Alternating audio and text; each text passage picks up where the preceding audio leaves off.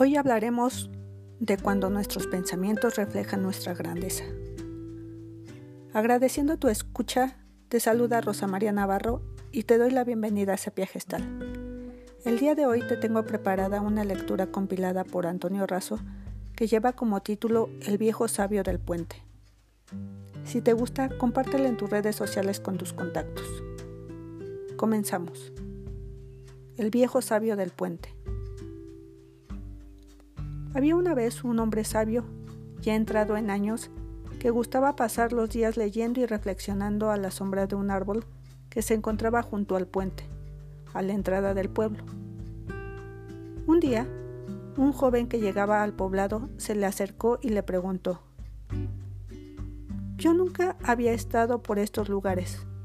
Es la primera vez que vengo. Quisiera saber cómo son los habitantes de esta ciudad pero el anciano le respondió con otra pregunta. Dime, ¿cómo son los habitantes de la ciudad de donde vienes? Son egoístas, malvados y malvivientes.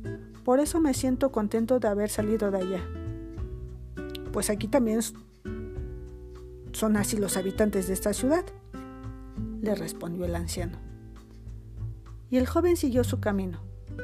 Días después, otro joven que también llegaba al pueblo, se acercó al anciano y le hizo la misma pregunta. Voy llegando a este lugar.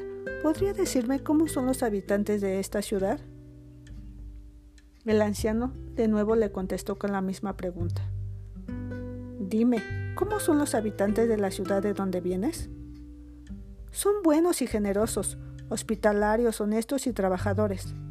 Tenía tantos amigos que me ha sido difícil separarme de ellos. Pues aquí también son así los habitantes de esta ciudad, respondió el anciano. Escucha, continúa explicándole. Cada uno lleva el universo en su corazón. Quien no ha encontrado nada bueno en su pasado, tampoco lo encontrará aquí. En cambio, aquel que tenga amigos en su ciudad encontrará también aquí amigos leales y fieles. Porque las personas son lo que encuentran en sí mismas y encuentran siempre lo que esperan encontrar. Simplemente hay que dejarlo salir y compartirlo con los demás. Todo lo bueno y lo bello de tu vida y lo que necesitas lo llevas dentro de ti. Terminó diciéndole al tiempo que le señalaba el camino y le hacía un gesto de bienvenida.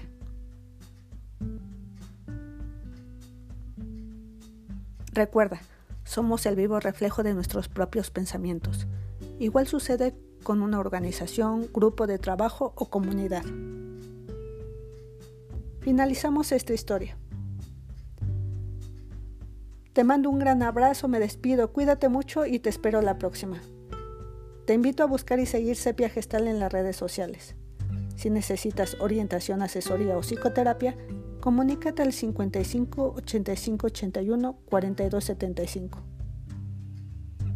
Hasta luego.